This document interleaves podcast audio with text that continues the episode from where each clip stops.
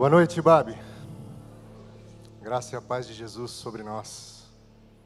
Boa noite para você que nos acompanha também pela internet. Sempre um prazer, uma alegria ter a sua companhia celebrando conosco. Sempre um privilégio, uma responsabilidade enorme estar aqui para compartilhar um pouco das Escrituras com você. Estamos aí na nossa campanha de Natal. Para mim é uma honra poder participar disso junto com você e celebrar. Então eu quero ler um trecho das Escrituras com você. Vamos a Marcos. Você tem uma Bíblia aí, quiser e puder me acompanhar. Vamos ao Evangelho de Marcos, no capítulo de número 5. Nós vamos ler um, um texto bem conhecido, mas que certamente tem algo para nós hoje. Marcos capítulo 5, nós vamos ler do verso 1 em diante. Se você achou, diga achei. Eles atravessaram o mar e foram para a região dos Gerazenos. Quando Jesus desembarcou, um homem com um espírito imundo veio dos sepulcros ao seu encontro. Esse homem vivia nos sepulcros e ninguém conseguia prendê-lo, nem mesmo com correntes, pois muitas vezes lhe haviam sido acorrentados pés e mãos mas ele arrebentara as correntes e quebrara os ferros de seus pés. Ninguém era suficientemente forte para dominá-lo. Noite e dia ele andava gritando e cortando-se com pedras entre os sepulcros nas colinas. Quando ele viu Jesus de longe, correu, prostrou-se diante dele e gritou em alta voz: Que queres comigo, Jesus, filho do Deus Altíssimo?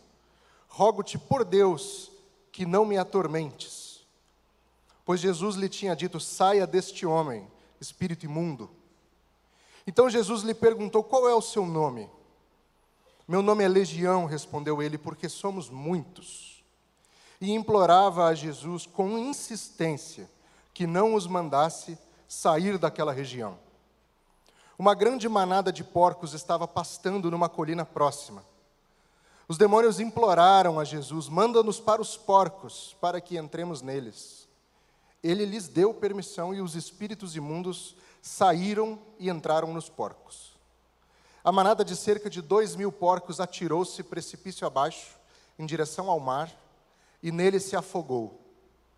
Os que cuidavam dos porcos fugiram e contaram esses fatos na cidade e nos campos, e o povo foi ver o que havia acontecido. Quando se aproximaram de Jesus, viram ali o homem que fora possesso da legião de demônios assentado, vestido e em perfeito juízo, e ficaram com medo. Os que estavam presentes contaram ao povo o que acontecera ao endemoniado e falaram também sobre os porcos. Então o povo começou a suplicar a Jesus que saísse do território deles. Quando Jesus estava entrando no barco, o homem que estivera endemoniado suplicava-lhe que o deixasse ir com ele. Jesus não o permitiu, mas disse: Vá para casa para a sua família e anuncie-lhes quanto o Senhor fez por você e como teve misericórdia de você. Então aquele homem se foi e começou a anunciar em Decápolis o quanto Jesus tinha feito por ele. Todos ficaram admirados. Vamos orar? Nosso Deus, obrigado pela tua palavra. Conduz a nossa vida nos teus caminhos ministra ao nosso coração a tua verdade. Espírito Santo de Deus, flui com liberdade entre nós. Em nome de Jesus. Amém. É ao milagre que a humanidade procura, não a Deus. Quem disse isso foi Dostoiévski, no seu livro clássico Os Irmãos Karamazov.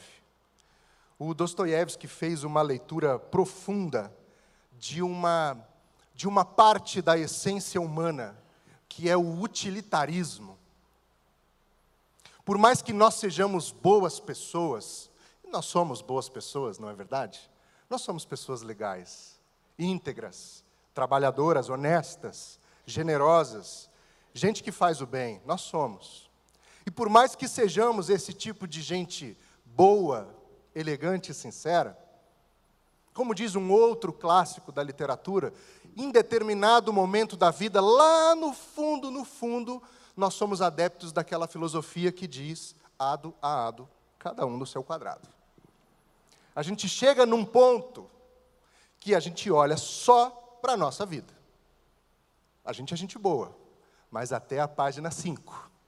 Da página 5 em diante, quando o sapato começa a apertar de verdade, nós temos a tendência, e eu estou generalizando, sabendo, obviamente, que existem as exceções, mas nós temos a tendência de sair do outro e ficar centrados apenas em nós. Porque o sapato está apertado aqui, a gente precisa cuidar disso aqui. E se eu não cuidar de mim, quem é que vai cuidar, não é mesmo? Se nós fôssemos fazer uma rápida pesquisa aqui entre nós, dificilmente, dificilmente, nós seríamos capazes de assumir com sinceridade o quão egoístas nós somos. Talvez, num lampejo de espiritualidade, quando a pessoa é muito crente, ela, ela admite os seus próprios pecados, ela admite. Quando ela é muito crente. Mas ela admite justificando, sabe? Sabe quando você admite uma coisa que você faz errado, mas você dá uma justificativa logo em seguida? Não, Edu, você tem razão aí, eu sou sou egoísta mesmo. Mas sabe o que, que é? E aí vem uma explicação sobre o porquê. Mas a verdade é que nós teríamos dificuldade de assumir com sinceridade, com essa honestidade dolorosa, que no fundo, no fundo, na nossa vida nós olhamos só para nós. E o que fazemos pelo outro, quando fazemos, fazemos para aliviar a nossa consciência. Muitos de nós, inclusive, nos aproximamos de Deus nessa perspectiva utilitarista. Nós nos aproximamos de Deus dizendo assim: Deus, eu quero. Deus, eu preciso. Deus, o meu milagre vai chegar, eu preciso, me dá, eu quero. E a partir do momento em que nós conseguimos, obtemos o que desejamos da parte de Deus, essa relação esgota a sua utilidade. Eu não preciso mais dele, ele já me deu o que eu queria. O alívio já veio, o conforto já veio, o livramento já veio, o emprego já veio. Tá bom, Deus, agora daqui para frente eu cuido, pode deixar.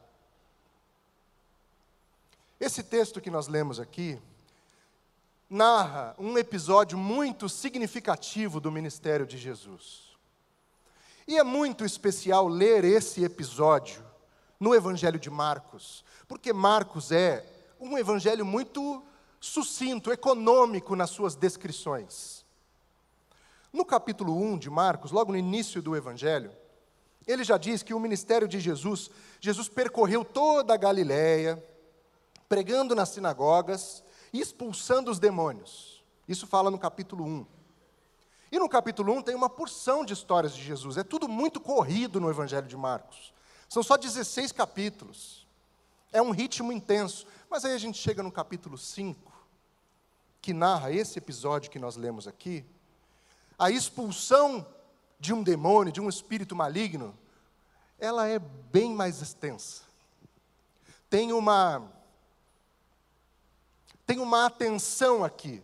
É como se Marcos viesse nos segurando pela mão, passando pelos principais pontos da vida de Jesus, e de repente aqui ele dá uma parada e fala: agora vamos prestar atenção no que está acontecendo aqui. E aí a gente tem essa longa explicação desse episódio envolvendo a vida de Jesus.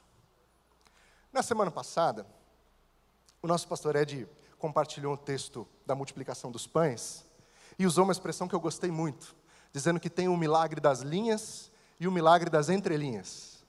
O milagre das linhas está ali, está escrito. Você lê, você entende imediatamente. É a cena que a gente conhece.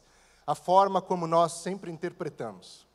O milagre das entrelinhas é o que nós interpretamos no texto, inferimos do texto. A gente faz um caminho nele. Então eu quero me valer desse mesmo método para ler esse texto, encontrando aqui dois milagres. Esse texto está presente nos três evangelhos sinóticos, Mateus, Marcos e Lucas. É sinal de que é um episódio muito importante para ser repetido e mantido dessa forma nas Escrituras.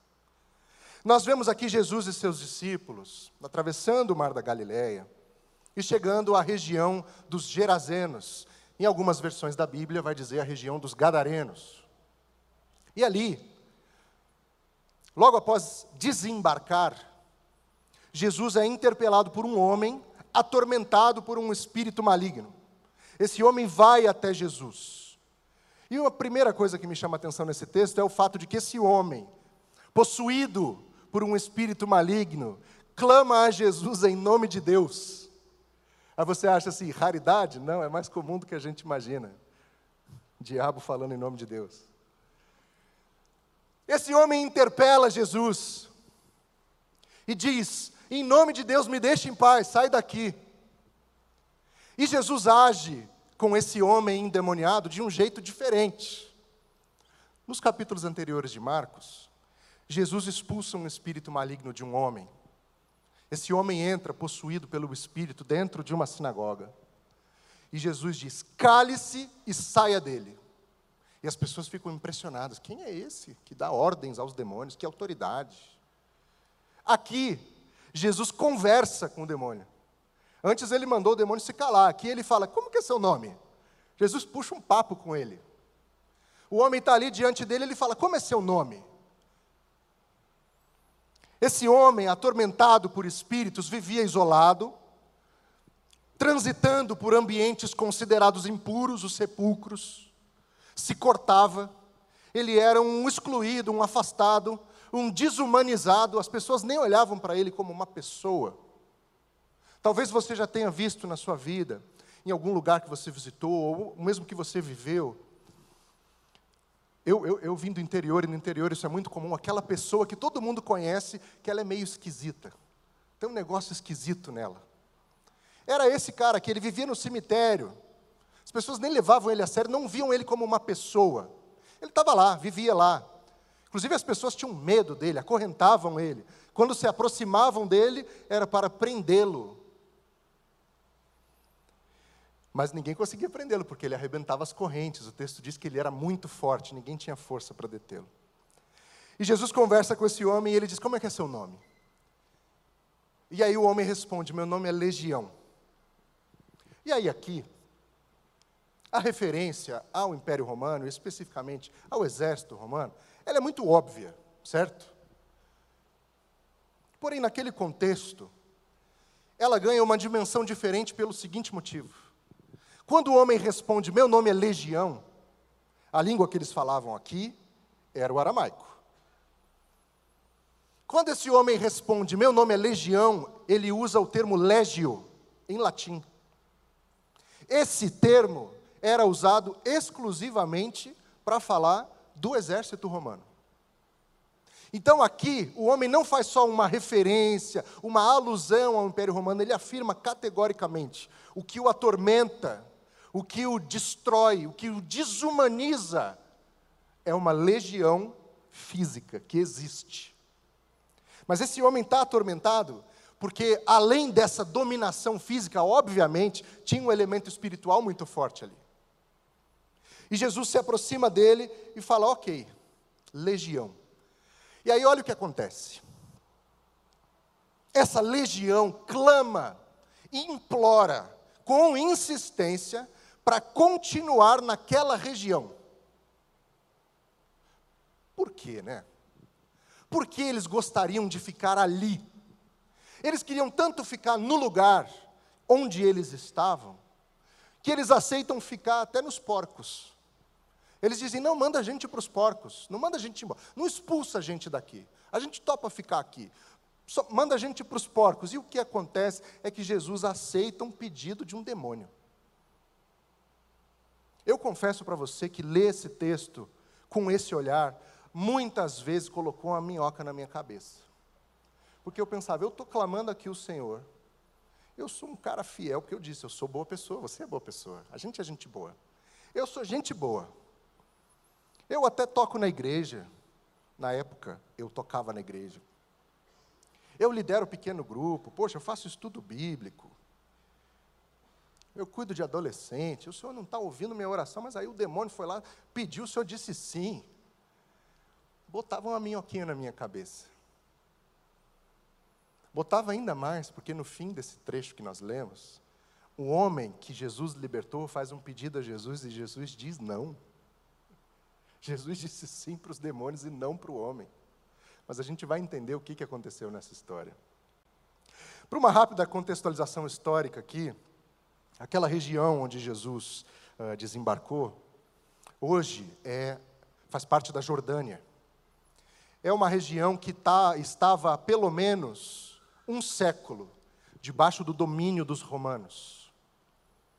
E eles dominavam aquela região ali da Jordânia, da Síria, de Israel, da Palestina. Então veja que, pelo menos 100 anos, a gente tem aqui umas duas ou três gerações. Esse homem endemoniado, atormentado por uma legião de demônios, ele nasceu e cresceu em um contexto onde o normal era ver o império oprimindo o seu povo para ele, fazia parte de quem ele era, ver os soldados transitando pela sua região. Esse homem nasceu e cresceu ouvindo e vendo absurdos, porque o controle do império era tudo menos pacífico. Essas pessoas não eram bem cuidadas pelo império, elas eram dominadas e oprimidas pelo império. Então, esse homem atormentado por uma legião de demônios, cresceu debaixo de uma terrível opressão e sentiu na pele, de forma dolorosa, o custo de estar debaixo do estandarte de Roma. Ele sabia o que era viver isso. Então, essa legião implora Jesus para ficar ali. Aquele era o lugar deles, eles controlavam aquele lugar há mais de 100 anos. Eles não queriam sair dali, eles queriam continuar ali. Jesus autoriza, e é uma coisa tão intensa, tão forte, que diz o texto: os espíritos tomaram conta dos porcos e os porcos se jogaram de um penhasco. Eu li um texto de um rabino chamado Kaminker, e ele diz que não existe nenhum animal tão repugnante para a sensibilidade judaica quanto o porco. E aí eu vou tomar a liberdade de ler aqui. Ele diz que existia uma expressão popular hebraica que dizia que alguém agiu como um porco. A gente brinca assim também, né? Quando a pessoa não toma um banho, quando joga lixo no chão, a gente fala, ih, é o porquinho. Para eles, agir como um porco era uma ofensa, era uma coisa grave. Eles diziam que alguém agiu como um porco quando fazia uma coisa abominável. Esse era o uso da expressão. Para a sensibilidade judaica, o porco era também um símbolo de ódio.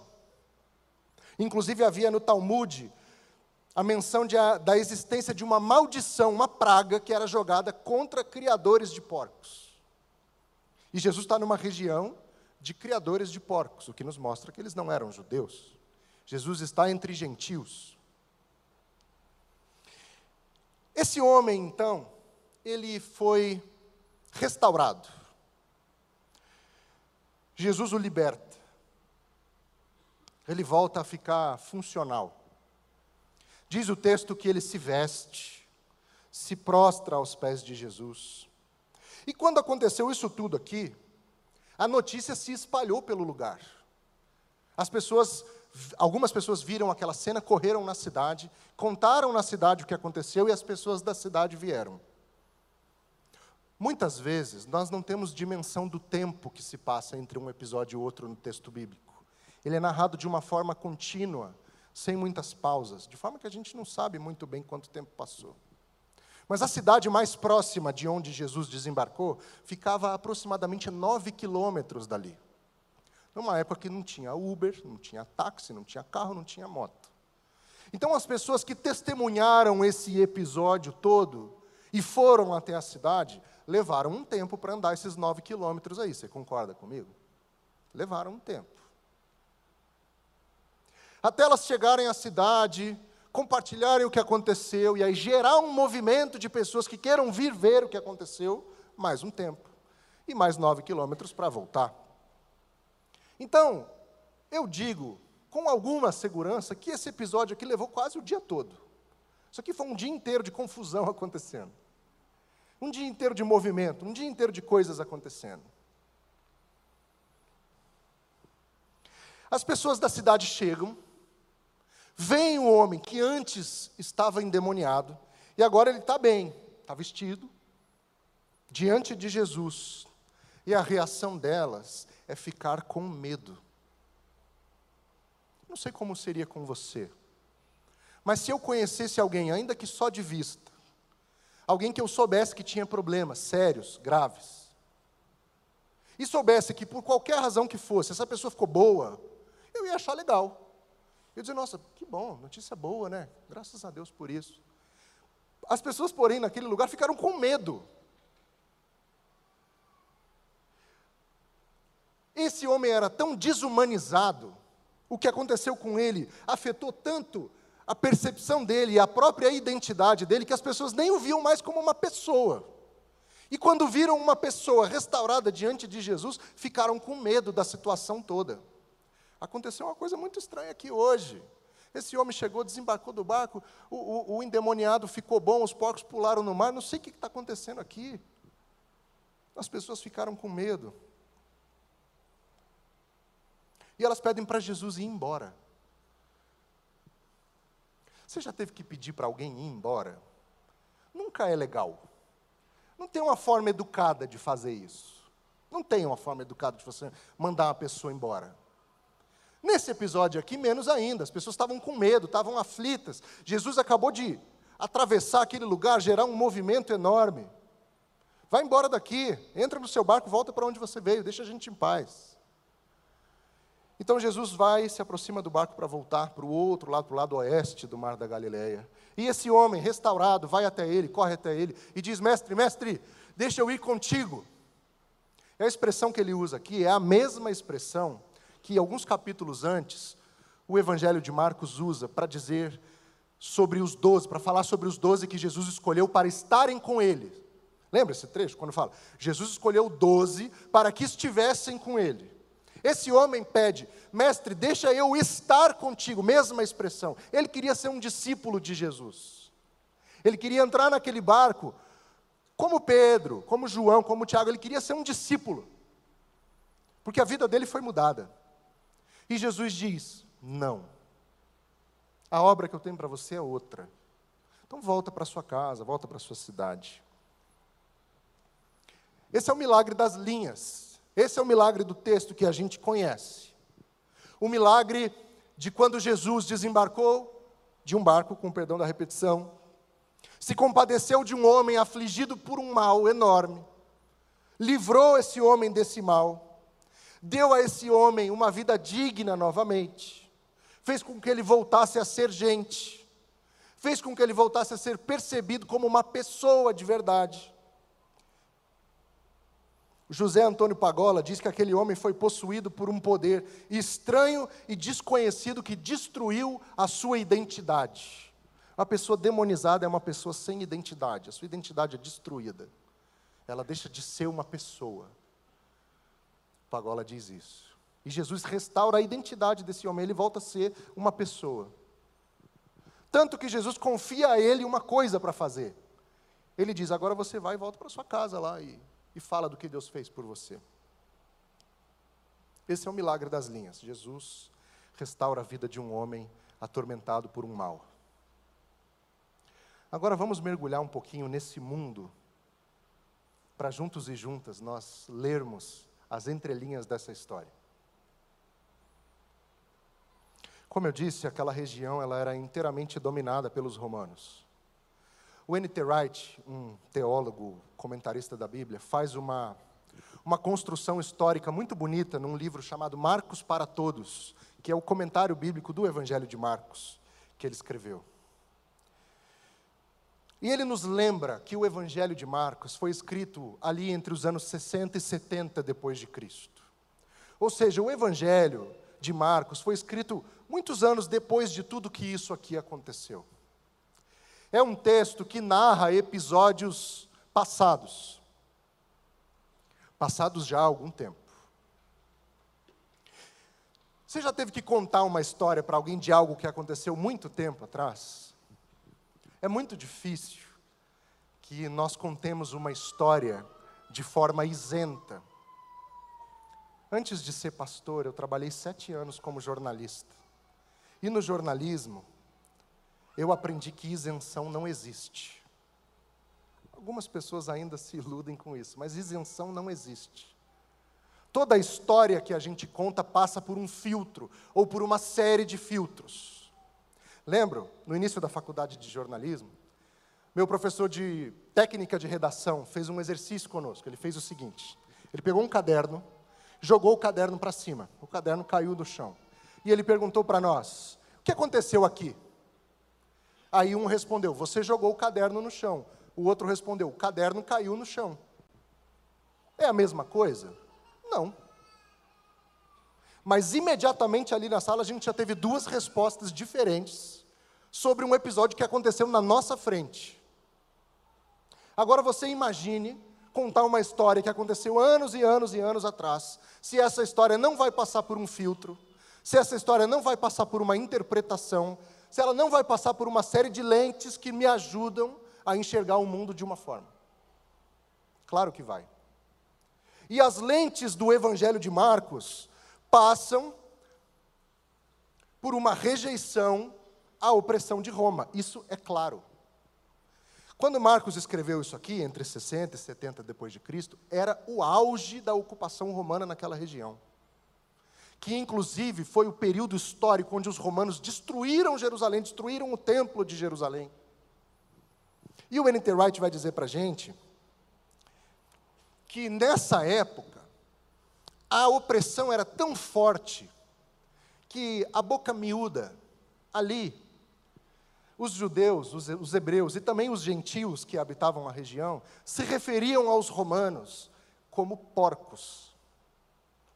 Olha lá os porcos, se referindo aos soldados. O historiador Flávio Josefo faz essa mesma observação, dizendo que nesse tempo Roma implementou lá a política da terra arrasada. O que, que eles fizeram lá? Eles botaram as cidades no chão, queimaram as casas, salgaram a terra para que nada mais crescesse saquearam tudo que era de valor. Hoje aquilo lá, esses lugares aqui que a gente leu, é tudo ruína.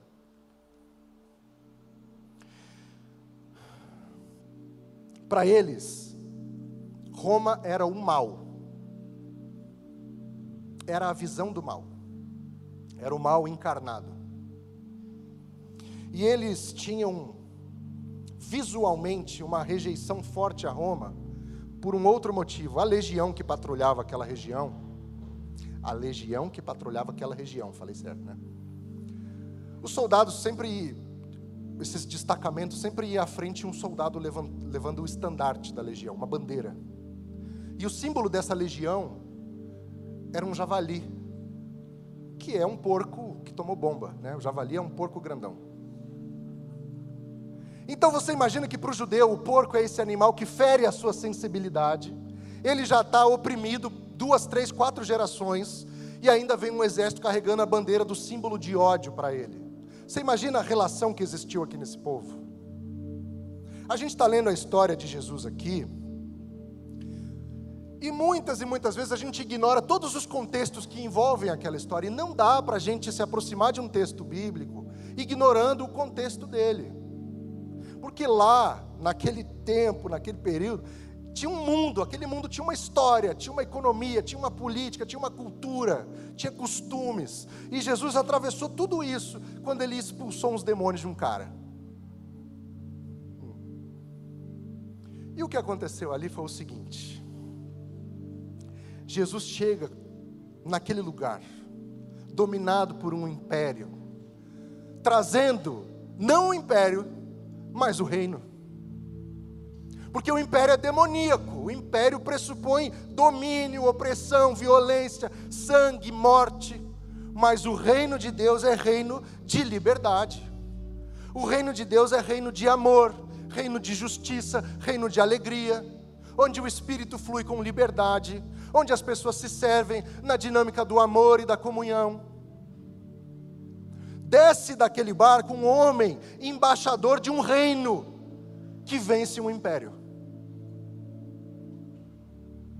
O imperador era visto como Deus. E aí desce do barco um camarada vestindo lá uma túnica de sandália, e ele diz: O reino de Deus chegou.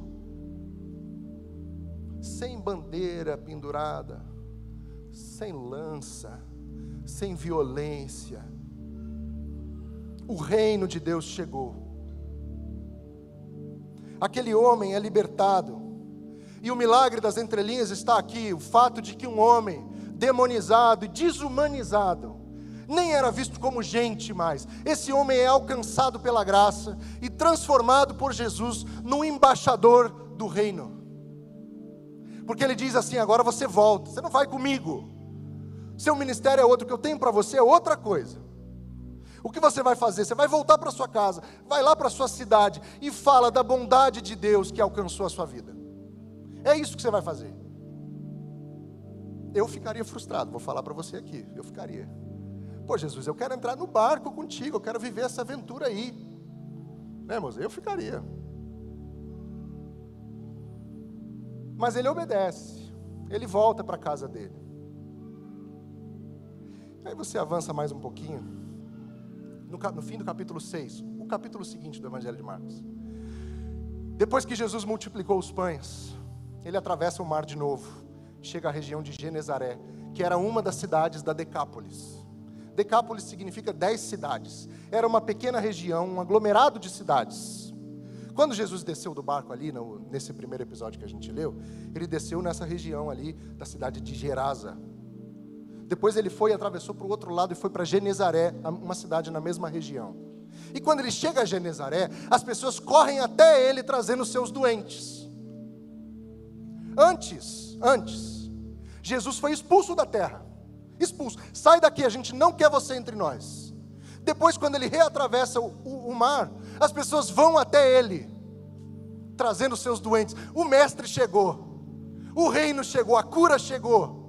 O que, que aconteceu entre uma história e outra? Aconteceu um milagre. O milagre de um homem que antes desumanizado, voltou para sua terra e serviu a sua terra, falando da bondade de Deus e compartilhando a bondade de Deus o milagre de um homem que foi para além de si, saiu da órbita do próprio umbigo. Ele obteve o que ele queria de Deus. Ele podia, ele tinha todos os motivos para não olhar para mais ninguém daquela cidade. Você concorda? Faz assim com a cabeça assim. Ele tinha todos os motivos. As pessoas batiam nele, caçoavam dele, prendiam ele. E ele volta para a terra dele, reumanizado, alcançado pela boa justa mão de Deus, reconstituído como pessoa, mensageiro da bondade do reino. E quando Jesus volta para a região, as pessoas ouviram da bondade daquele homem, daquele grande mestre, e levam seus doentes até ele. Irmão, irmã, é muito difícil num mundo como o nosso, nós sairmos de nós mesmos. Para isso acontecer, tem que ter um milagre. Para a gente sair da perspectiva utilitarista da vida e parar de usar as pessoas e usar Deus, é preciso que aconteça um milagre. Do contrário, nós vamos continuar clamando a Deus exclusivamente para nós e para os nossos. Por isso, quando nós chegamos nesse momento de campanha de Natal, não é um evento de dezembro, é um sinal público do tipo de comunidade que nós somos e queremos continuar sendo. Uma comunidade de gente que se ama, se serve, apesar das suas falhas, apesar das suas imperfeições. Sem ter que concordar em tudo, absolutamente tudo, sem ter que ficar fazendo microgestão dos detalhes da sua vida, mas entendendo que alcançados pela graça de Jesus, inundados pelo amor do reino e do rei, um milagre acontece em nós e nós podemos ir além de nós mesmos. E nós podemos servir uns aos outros. Podemos olhar para o outro sem desumanização e ver no outro a graça de Deus se manifestando. Estender a mão e fazer com que a graça chegue lá, assim como chegou até nós. Está esperando um milagre, irmão? está esperando um milagre, irmã, faça parte dele. Quer ver um milagre? Renasça em amor, como foi com esse homem. Seja você o milagre. O milagre é servir. Amém. Amém.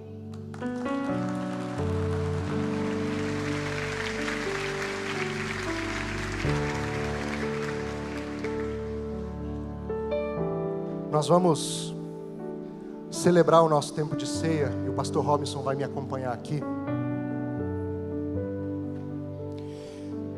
E a celebração da ceia é sempre um tempo importante, um memorial do que Jesus fez e de quem Deus é. E eu sempre gosto de frisar isso, o fato de que tudo que Deus tinha, tudo que Deus tinha, Ele nos deu em Jesus. Ele não reteve. Tudo que Deus tinha para nos dar, nos deu na pessoa de Jesus. E na sua última noite, Jesus, cercado dos seus amigos mais próximos, faz uma última refeição com eles, pega um pedaço de pão e parte.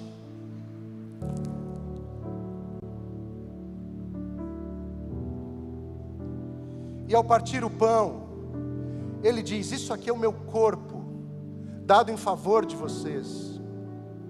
O que Deus tinha para dar, Ele deu e repartiu entre nós. Por isso, quando falamos de generosidade, falamos daquilo que Deus é e daquilo que Deus faz. E ao nos aproximarmos dessa mesa, fazemos isso em memória dele, honrando o seu sacrifício, com temor e reverência diante de Deus, lembrando que ele se deu para cada um e cada uma de nós.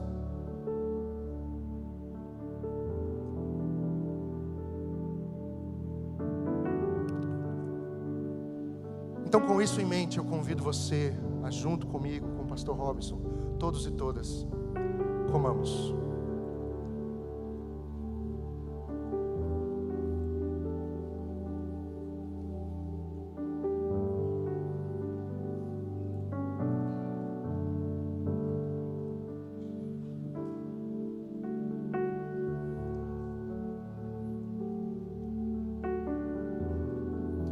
Obrigado, Senhor, pelo seu amor sem medida. Obrigado porque temos tudo em Ti. Obrigado porque no Senhor nós podemos olhar para além de nós. Nos ajuda a viver a vida nessa dinâmica, Senhor. Do jeito que o Senhor nos ensinou. Partindo pão, amando, abraçando e acolhendo entendendo que o Senhor cuida de nós. Nunca nos deixe esquecer dessa verdade. Nome de Jesus. Amém.